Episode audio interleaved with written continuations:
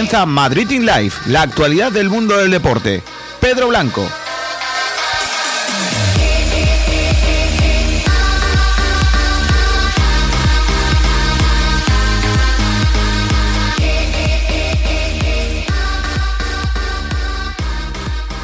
Hola, hola, ¿qué tal? Buenas tardes. Gracias por estar ahí. Bienvenidos un día más a Madrid in Live.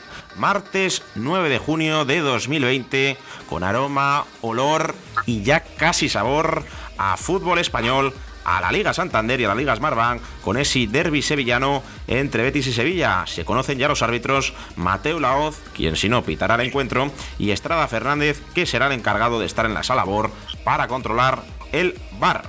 Pero hoy vamos antes de, de que empiece el programa a contarles una historia. Jugador polaco que estuvo en la selección alemana. No sé si sabéis de quién hablo, pero hoy cumple años el único jugador en llegar a cuatro semifinales consecutivas de un mundial. En 2002, final perdida contra Brasil. En 2006, semis perdidas contra Italia, que luego fue campeón y además tercero. Siempre ha perdido con el campeón. Porque mira, en 2010 perdió con España, que luego fue campeón. Y tercer puesto también lo ganó, en esta ocasión contra Uruguay. Y en 2014 fue campeón contra Argentina. La cuarta fue la vencida. Además es el que más tiene victorias en un mundial. En total 17. Ha sido balón de oro del mundial. Es el máximo goleador de los mundiales, con 16 dianas. Ha marcado además en los cuatro mundiales que ha jugado.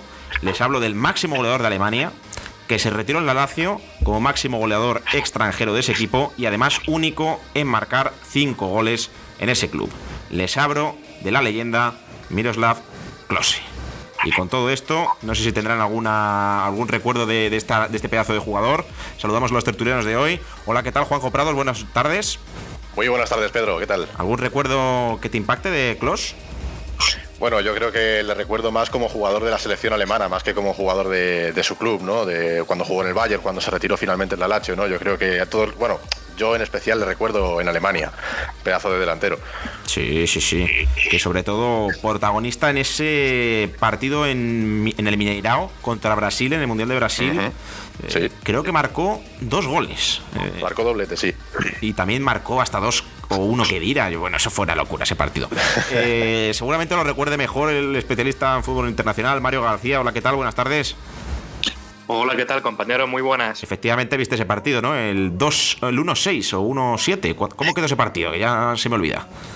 Eh, 1-7, efectivamente, Pedro. Ese es uno de los partidos que, que, todo el mundo recuerda dónde estaba, qué estaba haciendo. Y bueno, eh, Miroslav Klose protagonista en, en, aquel partido, en aquella goleada humillante, porque se puede llamar así, en la casa de, de Brasil. Sí, y, sí. Y, bueno, Miroslav Klose, pues, pues es verdad lo que has comentado, jugador... Eh, eh, recuerdo que jugó en el Camp con el Werder Bremen, pero yo creo que casi todo el mundo lo, lo recuerda en el Bayern de Múnich, ya se retiró en la Lazio y en la selección alemana máximo goleador con esa celebración icónica, ¿no? Dando una voltereta en el aire eh, a lo Hugo Sánchez, ¿no? Y nada, un delantero, un delantero de, de la infancia de, de, muchos, sobre todo de, de, los de nuestra edad. ¿no? Pues sí, eh, yo recuerdo además el día de ese partido, venía del Bernabéu, del funeral de Alfredo Di Stéfano, y que coincidió más o menos con, su muerte de Di Stéfano. Creo que fue un día antes la muerte del, del, argentino español. Y recuerdo llegar a casa, enchufar la tele y disfrutar de ese partido. Pues nada, eh, presentados a Mario y a Juanjo, que nos acompañarán en el programa de hoy. Toca empezar con el fútbol y ese decreto que permitirá al público en los estadios.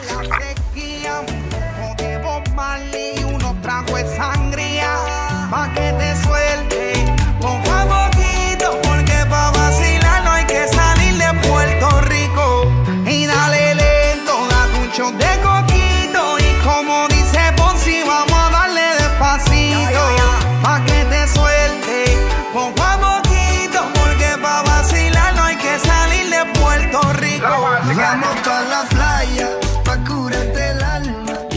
noticia del día viene con el Real Decreto Ley que presenta el Consejo Superior de Deportes en el que se habla ya no solo del fútbol profesional sino también del baloncesto, que la asistencia de público a las competiciones será regulada por el Consejo Superior de Deportes en coordinación con el organizador de la competición. El Consejo de Ministros va a regular el acceso de público a los espectáculos deportivos, por lo tanto en los estadios de España y tanto en Valencia, donde será la sede final de la Liga Endesa, podremos tener públicos en los estadios. Así que abrimos tiempo de opinión empezando por Juanjo Prados. ¿Qué te parece la decisión del Consejo Superior de Deporte?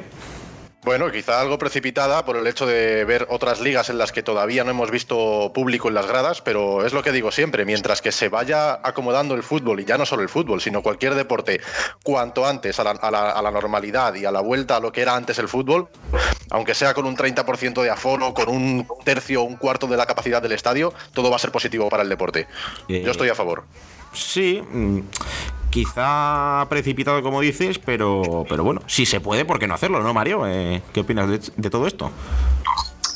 Claro, Pedro, como estamos ya en una fase, mm, la verdad que avanzada en la, en la desescalada, en la cual eh, hay 30% de aforo, si no me equivoco, en los bares, se puede ir a gimnasios también con ese 30% de aforo, porque no se va a poder ir a, a los eventos deportivos, ¿no? Es lo que, es lo que yo me pregunto. Siempre y cuando se cumplan las medidas de seguridad y en estos casos, sobre todo, incluso más estrictas, ¿no? Porque no es lo mismo, por ejemplo, un bar que van quizá, no sé, te puedo poner 25 pers- personas, ¿no? Sí. Y, y a los estadios pues van, van un número, una masa de, de gente pues mayor. Sí, Entonces las medidas de seguridad eh, o sea, tendrían que ser totalmente estrictas. Si lo hacen así, yo creo que, que sería una, una buena manera ¿no? de ir volviendo a esa, a esa normalidad, poco, a esa nueva normalidad que también eh, afecta al deporte, claro. Sí, seguramente puedan ir solo los socios abonados, eh, no lo podrá adquirir alguien de público no habitual, ¿no? Que le apetezca ir a un estadio, como antes sí se podía, evidentemente. Pero bueno, al final eh, los socios son los que han pagado. Yo veo lógico que puedan ir, quizá con un sorteo, veremos a ver cómo ocurre. Lo que también puede ocurrir es que las fechas que conocemos de la Liga Santander y Smartbank se cambien completamente, porque no se cumplen estrictamente los horarios de 72 horas entre encuentro y encuentro para cada equipo. Y hablaba la AFE, eh, con David Aganzo todavía al frente de todo esto, eh, de que se puede reunir con la liga para revisar esos encuentros. ¿Tú crees, Juanjo, que fue precipitado dar cuatro jornadas seguidas eh, sin una consulta con los jugadores? ¿O ya puesto, pues aguantarse y jugar con lo que está?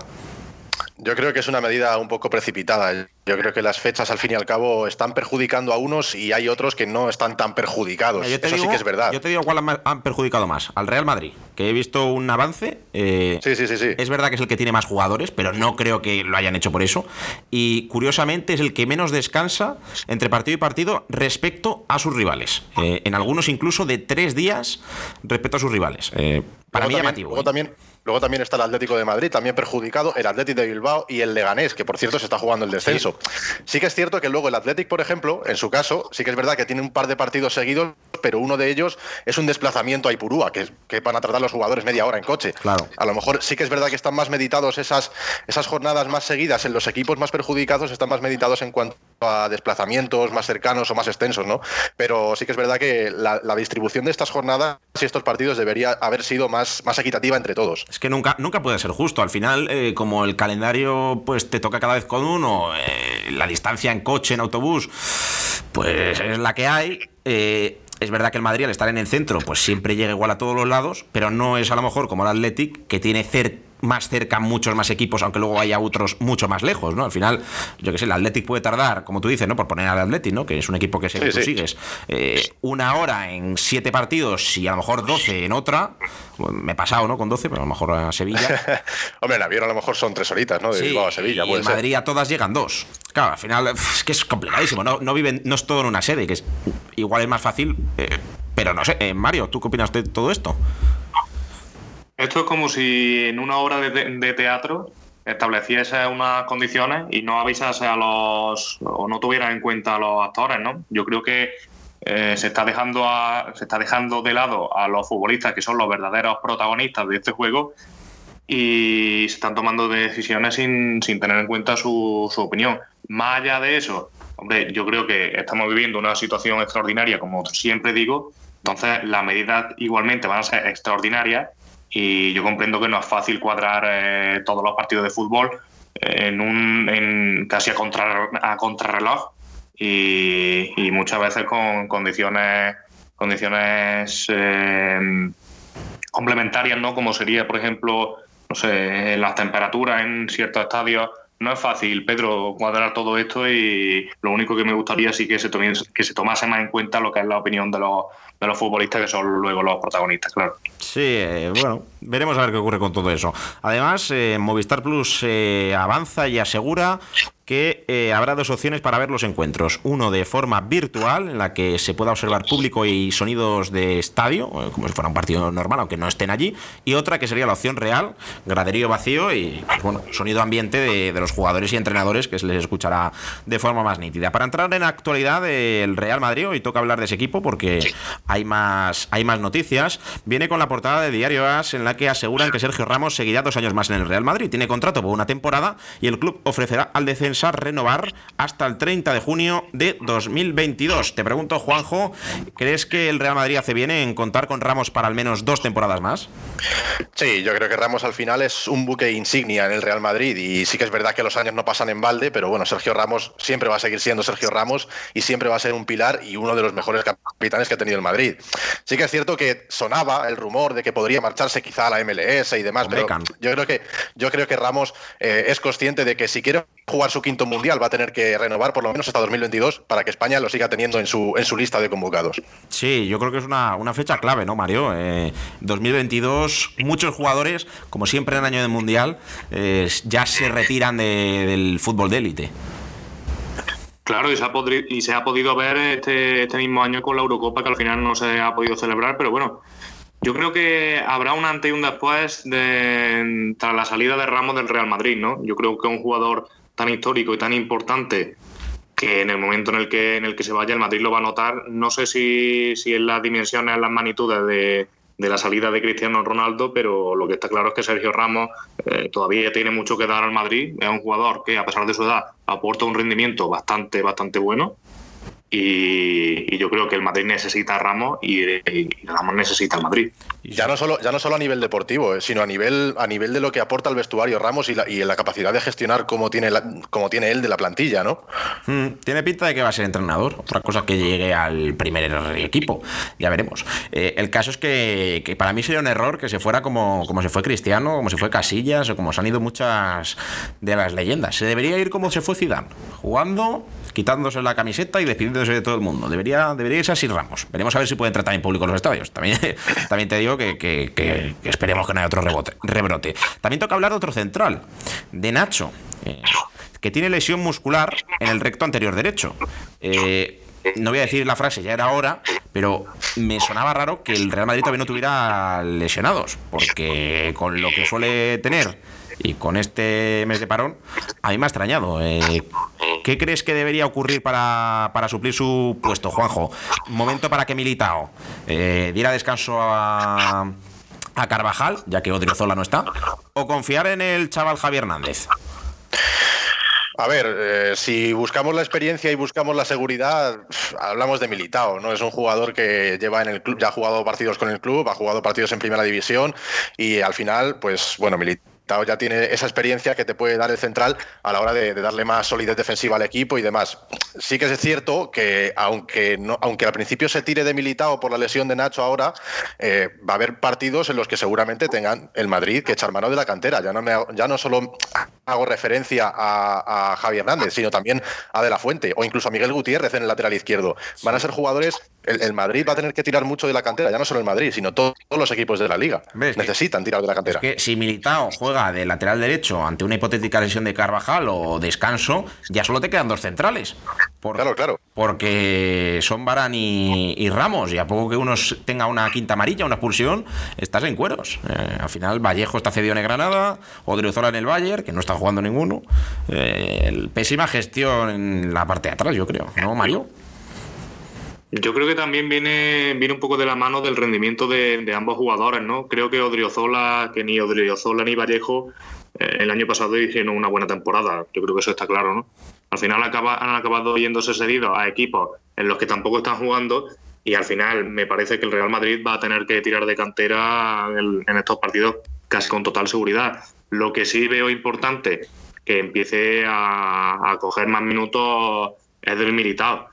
Porque mm, recordemos, si se juega la, la vuelta de los octavos de final de la Champions, ¿no? Junto al ¿Dónde City. está Ramos? Claro, no está Ramos. Entonces, mm, yo creo que es una prueba de fuego y el jugador necesita llegar rodado porque el partido te exige el máximo. Sí, sí. Eh, entre él y Nacho se ganarán el puesto y él tiene la ventaja de que va a tener cuatro semanas más que Nacho por, por la mala suerte de, su lesión. Eh, yo creo que es tiempo de Javier Hernández. ¿eh? Si lleva entrenando con el equipo un mes, le tienes que dar minutos. Quizá no contra Leibar, que es el primer partido, tampoco Valencia, porque es un rival fuerte, ¿no? Pero ya a partir de ese encuentro, si ganas, porque al final si no ganas, no rotas. Esto es así. Pero si ganas, tiene que tener minutos, es que si no, es, es imposible. Igual que arriba no, no van a tener minutos los canteranos porque hay 20.000, ahí sí. Ya hemos hablado de que Mateo Laoz y Estrada Fernández van a ser los árbitros del derby sevillano. ¿Os gustan Mateo Laoz y Estrada Fernández, Juanjo? Demasiado protagonismo me da a mí lo de Mateu Laoz. para claro. un partido como es el como es el Sevilla Betis, que para mí es el mejor derby de, de toda España, eh, yo creo que Mateu Laoz es un árbitro que le gusta mucho el protagonismo, mucha cámara para, para este tipo de partido. Eh, Mario. A mí es que Pedro me pregunta, cuando me pregunta, nunca te voy a decir que me gusta Mateo Lao. Entonces, ¿Te gusta algún árbitro? Cordero, Es que- Cordero Vega, que está rico, ¿no? El Cordero. Claro, nada, pero no, me- no me suelo fijar tanto en los árbitros y en los jugadores y, y bueno, yo lo único que quiero es que hagan su trabajo bien y ya está. Pues para terminar con el fútbol nacional, eh, la última hora del fútbol femenino nos la trae nuestro compañero Pedro Jiménez. Hola Pedro, aquí te traigo la última hora de fútbol femenino porque tenemos ya una información de la final de la Copa de la Reina y es que se jugará sí o sí con público. Para dar Romero, el gerente de deportes y eventos, estuvo en los micrófonos de Sport Direct Radio ayer y nos confesó eso, que se va a jugar con público sí o sí. Ha dicho también que si se tiene que retrasar un año para que se cumpla este objetivo, se retrasa, con lo cual es muy probable que la final de la Copa de la Reina sea en 2021 en lugar de 2020. Jorge Vilda ha realizado unas declaraciones algo polémicas porque ha vuelto en su lucha porque haya dos grupos en la primera división Iberdrola. El objetivo, según él, es para que haya más fechas con la selección. Además dice que quiere que la liga empiece a finales de octubre. Y esto ha sido todo por ahora. Si hay algo más, te, te comento, Pedro. Gracias, Pedro, que bueno, esto va de Pedros. Eh, la última hora del fútbol femenino nos plantamos ya en el internacional y eh, hablamos de la Serie A, porque en caso de que tenga que volver eh, a parar, se va a producir eh, un playoff y un play-out para decidir todo lo que ocurra. No sé qué opinas sobre esto, Mario, de que sea muy probable, quizás, si hay algún positivo, de que se cancele la temporada tal y como la conocemos. Sí, Pedro, habías comentado lo del playoff. Mm, en realidad es una propuesta un poco más, eh, yo creo que al futuro, ¿no? Eh, a día de hoy veo casi imposible que, una de las cinco grandes ligas se pueda decidir de esta manera. Y, bueno, en el tema de, de los contagiados, es que yo creo que se debería, se debería poner en cuarentena al jugador contagiado y que los demás pues siguiesen con la competición, a no ser que, que haya un, eh, un, un grueso de contagiados demasiado grande y el equipo tenga que parar. Mm, Juanjo, ¿crees que si se da un playoff hay que cambiar todo? Yo estoy de acuerdo con Mario. Eh, las medidas de seguridad de una de las grandes ligas como es la Serie A, yo creo que van a ser excepcionales y más eh, siendo, un país como Italia, que es uno de los países que más ha sufrido la enfermedad. También es verdad que se podría hacer lo que se está haciendo, por ejemplo, en la CB y como decía Mario antes, eh, si un jugador da positivo, que se le mantenga aislado o que, o que, ese jugador no pueda participar en la competición tener una serie de medidas que, que- que permitan que se desarrolle la competición de la manera más normal posible. Además, no sé si conoces a estos equipos, Mario, el Monza, el Vicenza y el Regina ascienden a la Serie B de la Serie C. No sé si te suena algún equipo, algún jugador que podamos destacar de Sí, la, Dime, dime. la Regina, un histórico, bueno, un histórico, un equipo que ha estado algunas temporadas en la Serie A y los otros dos, la verdad que, siéndote sincero, no me, no me suenan. Además, el campeonato femenino no se va a reanudar. Eh, aunque estemos en fútbol internacional, me llegan dos últimas horas. Una de la Real Sociedad, bueno, dos últimas horas, solo la de la Real Sociedad, que anuncia la renovación de Andoni Gorosabel, que firma hasta el 30 de junio de 2024.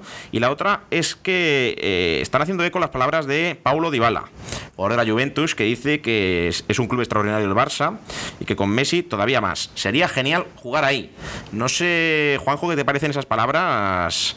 Eh, además de, bueno, pues de lo que hemos escuchado, ¿no? Que al final dice que le gustaría jugar allí. Bueno, yo creo que un poco pretenciosas, ¿no? Ahora entre Neymar y Dybala, los dos haciéndole ojitos al Barça, vamos a ver quién de los dos llega antes a la entidad blaugrana. A ver, sí que es cierto que, que Dybala es un jugador muy importante y al igual que Neymar, ya los meto a los dos en el mismo saco, Messi, a Messi le quedan dos añitos y yo creo que el Barça tiene que empezar a buscar una figura, un jugador que te pueda dar más o menos cierto, cierto nivel como el que te daba Messi o que te pueda desarrollar el juego como lo hacía Messi, aunque sea de una manera muchísimo más inferior. Pero yo creo que el Barça se tiene que hacer con un jugador importante y llámese Dybala, llámese Neymar, llámese Lautaro, tiene que hacer un fichaje top. Pues sí, sí, sí. Lo venimos comentando a lo largo del programa. Es que es, que es así. Además, el Kun Agüero, el Kunsito, dará clases y será maestro de español en la BBC para los niños que todavía siguen en casa por el coronavirus. Y además, también en fútbol internacional, el Observatorio del Fútbol CIES ha publicado el ranking de los jugadores actuales más valiosos. Así que vamos a jugar, como ya sabéis que me gusta. Eh, ¿Cuáles creéis, empezando por Juanjo, que son los tres jugadores más valiosos ahora mismo en el planeta fútbol? Ahora mismo yo diría Mbappé, Neymar y vamos a decir Voy a decir Messi, por decir uno, vamos, no sé, no creo que sea Messi. ¿Y español? ¿Quién se te ocurre que sería? Jugador español que más vale. Español, ahora mismo. Mm. Complicado. Eh, es complicado, joder. Tenemos una situación muy rara. a ver qué opina Mario. Yo voy pensando el mío. Mario, dime los tres que creas que, que son los más valiosos del mercado. Bueno, yo, Pedro, lo, lo leí anoche y sé que uno es Jadon Sancho. Mm, y creo que el primero era Mbappé, que no recuerdo ahora mismo. Sí, mira, lo, lo, voy a desvelar porque tú eres un hombre que, que, ha leído el artículo. Mbappé valorado en 259 millones de euros. El segundo Sterling, valorado en 195. Y en tercer lugar, Guido Sancho en, 70, en 179. Además, Rodrigo, eh, el del City, el jugador español más caro y más valioso en este momento de, del año. A mí me ha sorprendido lo de Rodrigo. Quizá... Lo de Rodrigo, pues yo, yo, te iba a decir a Saúl. Yo pensaba a Saúl, Ramos, Asensio. No sé, es verdad que Asensio ahora mismo no, porque está, ha estado lesionado. Pero, pero me ha sorprendido, me ha sorprendido la decisión. No sé, David Silva, quizá, por, por histórico, aunque no valga tanto ya. Yo, yo, creo que un poco por la proyección, por sí. lo que ha costado su fichaje. No sé, ahí hay ciertos, ciertos criterios que desconocemos que, que seguro que si lo conociéramos pues ya entenderíamos un poco, pero así a bote pronto nos parece un poco un poco raro, ¿no? Que sí, sea sí. Ese, ese, jugador. No, es, bueno, no es ha que... hecho demasiada buena temporada, pero, pero bueno. Sí, de hecho, los tres, los tres jugadores que están ahí son muy jóvenes: Mbappé, Sterling y, y Sancho, además de, de Rodrigo, que, que, veremos a ver si marca un antes y un después en la selección. Ojalá para, para nuestro devenir y porvenir y, y para ver si tenemos opciones de, de llegar lejos ¿no? en el Mundial de, de, Qatar. ¿Por qué no? Equipo tenemos. O sea, ya, ya veremos, ya jugaremos a eso cuando llegue, cuando llegue el momento y ruede la pelota con la selección. Aunque de momento este año no habrá más partidos de la selección. Y problema para Ramos, que quería llegar a los 200 encuentros. Le quedan 20 y pico. No sé si en dos años le dará tiempo. Veremos a ver. Las lesiones también jugarán, jugarán en todo esto. Eh, antes de terminar con el fútbol. Eh, no, vamos a terminar con el fútbol porque iba a leeros la, la circular de la liga pero tampoco quiero meter mucho rollo, así que vamos con, vamos con el baloncesto, porque también hay que hablar de ello, ya que ayer se hizo oficial el calendario de la Liga ACB. Y os leo los encuentros más importantes y las, y las, y las sedes. Eh, la sede, como sabéis, es Valencia, Grupo A, Barça, Iberostar Tenerife, Retabet Bilbao, Quirolet Basconia, Unicaja y Juventud de Badalona. Y el Grupo B, Real Madrid, Casa de Monzaragoza, Morabanca Andorra, Valencia Basket, que es el local, San Pablo Burgos y Herbalife Gran Canaria. Todo comenzará y daremos en Sport Direct Radio los encuentros del Unicaja, además de las semifinales y la final del martes 30 de junio. Eh, empezará el miércoles 17 de junio. El encuentro es a las 6 y media Iberostar Tenerife Unicaja, que daremos por supuesto. El viernes 19 de junio a las 6 y media también Unicaja Barça. El domingo 21 de junio a las 6 y media Juventud de Badalona Unicaja. El martes 23 de junio, este, este día es a las 3 y media. Mira, Kiko va a tener que, comer antes. Quirolbe Basconia Unicaja. El jueves 25 de junio a las 6 y media Unicaja Bilbao. Y ya, si se clasifica, en caso de que fuera primero, jugaría el domingo 28 a las 5 y lo más seguro, si es que se clasifica, porque el Barça seguramente es el primero, jugaría ese mismo día, pero a las 8 contra el primero del grupo B, que podría ser el Real Madrid. La final dos días después, martes 30 a las 8.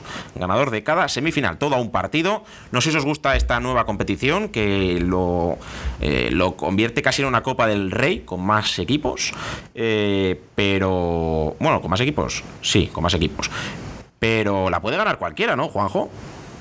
Sí, al igual que con el fútbol, eh, es cierto que, mientras que este ritmo de partidos no afecte a los jugadores, es un ritmo que para el espectador, tanto neutral como si apoyas a un equipo, es un ritmo frenético, muy dinámico, que vamos, es súper divertido el formato y un formato que, que, que, tienes partidos todos los días, a todas horas, estás viendo baloncesto y estás viendo fútbol a todas horas y como tú dices, Pedro, lo puede ganar cualquiera, pero bueno, eso ya sabemos que puede pasar en la liga y en cualquier formato de, en cualquier formato posible. No sé, a mí me gustaría, yo qué sé, semifinales Unicaja Zaragoza y la otra Canarias Tenerife y una final con equipos que no sea Madrid Barça. Sería muy bonito sí, sí, sí, español.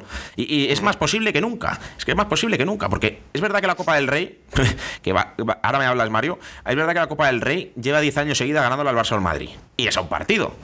Pero son tres seguidos en un fin de semana loco. Ha habido sorpresas, ¿no? Este año el Barça cayó en, en cuartos pero yo qué sé, este es el punto final, todos llegan igual, eh, no hay lesiones, salvo la confirmada por el Unicaja de coronavirus y tal. Eh, es que el Valencia cuando le ganó el Madrid era cinco partidos. Esta es la más fácil que va a tener cualquiera, ¿eh, eh Mario? Yo creo que en el deporte todo lo que sea sorpresivo atrae, ¿no? Y, y yo creo que con, esta, con este formato se favorece eso, ¿no? Eh, que se produzcan todo tipo de, de, sorpresas, que equipos que, bueno, que tradicionalmente no llegan o, o últimamente no llegan a conseguir esos, esos títulos, pues puedan hacerlo, tienen una oportunidad única y yo creo que eso incluso va a influir en esta misma, bueno, en este mismo, con este mismo formato para que esos equipos den un plus y, y echen el resto para ganar una competición que les da una, una oportunidad única, ¿no? Pues sí, eh, seguiremos hablando de la ACB, por supuesto, eh, ya lo hemos dicho antes, pero lo repetimos.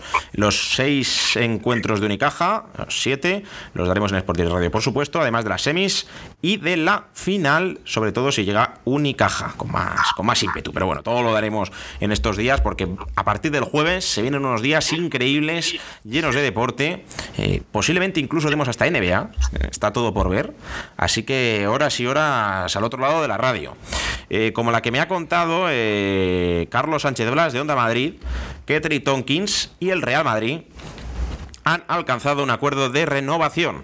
El ala pivot permanecerá en el club blanco hasta 2022. Recordad que Trent Tompkins ha pasado el coronavirus. En baloncesto, además, Alba Torrens renueva con el UMMC Ekaterimburgo y buscará con el equipo ruso su sexta Euroliga femenina de baloncesto, una leyenda del baloncesto español, Alba Torrens. Y para terminar el programa de hoy, eh, noticia de Carolina Marín, nuestra, bueno, yo la llamo la Nadala, aunque evidentemente nunca con burla y siempre con admiración. La, los campeonatos de Europa de badminton de Kiev han sido aplazados para 2021. Se celebrarán entre el 27 de abril y el 2 de mayo y servirán como clasificación para los Juegos Olímpicos de Tokio. Así que con, ganas de Juegos Olímpicos, eh, Juanjo Mario seguro, ¿no? Eh, aunque este año no, no hemos podido disfrutarlos. Sí, sí, sí. Los Juegos Olímpicos siempre son llamativos. pues, pues sí. Eh, hasta aquí va a ser el programa de hoy. Eh, mira, Kiko siempre me dice que, que, dure media hora. Nunca le hago caso. Llevamos hasta ahora casi 28 minutos y, y, vamos a cerrar el programa. Y hoy en hora. Hoy no se puede quejar. Sobre todo los jueves con ese Guirigas, el programa de, de Málaga en inglés. Pero bueno, eh, ya os adelanto. Mira, ahora que he dicho jueves, el jueves habrá un programa especial. El jueves haremos un repaso de los 20 equipos de la Liga Santander y participarán pues la mayoría de narradores que, estarán el fin de semana narrando Liga Santander.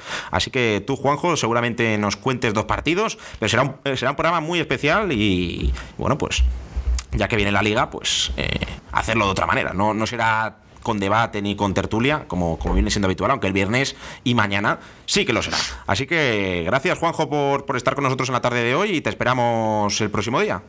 Gracias a vosotros, una vez más. Venga, hasta luego, Juanjo. Saludo. Y, y a ti, Mario, también, que, que narrarás Bundesliga al fin de.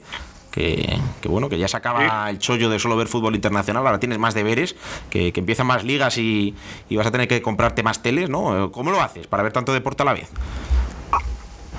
Bueno, yo creo que tengo un tengo el privilegio ¿no? de tener un estómago eh, futbolístico inmenso y lo que hago es engullir, engullir y engullir. O sea que por ese por ese lado estoy ya más, más acostumbrado. Sí, porque Lo te- que sí es verdad, bueno, eh, ¿cómo, cómo? No, que yo, yo digo que, que yo tengo dos teles y a veces sufro. Yo no sé cómo tú, cuando haya un United Chelsea, con la Juve, con el Bayern y con un Madrid Barça, yo no sé cómo lo haces toda la vez.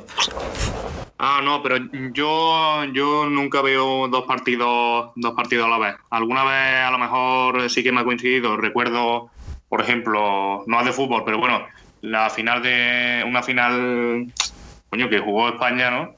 De baloncesto y también había una carrera de MotoGP. Estuve ahí que me iba a quedar visco un poco, ¿no? También te dan bueno. motos, madre mía. Madre mía. Claro, hombre. Yo vengo de una familia de mecánicos.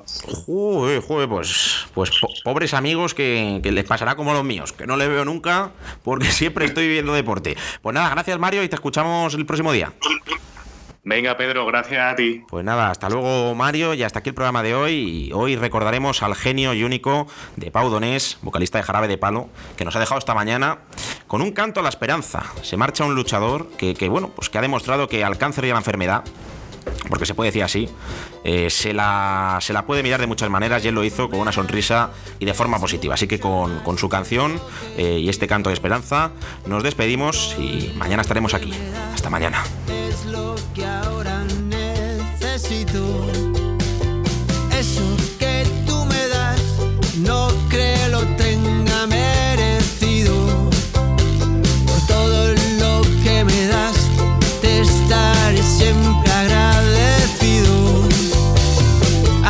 Que gracias por estar, por tu amistad y tu compañía.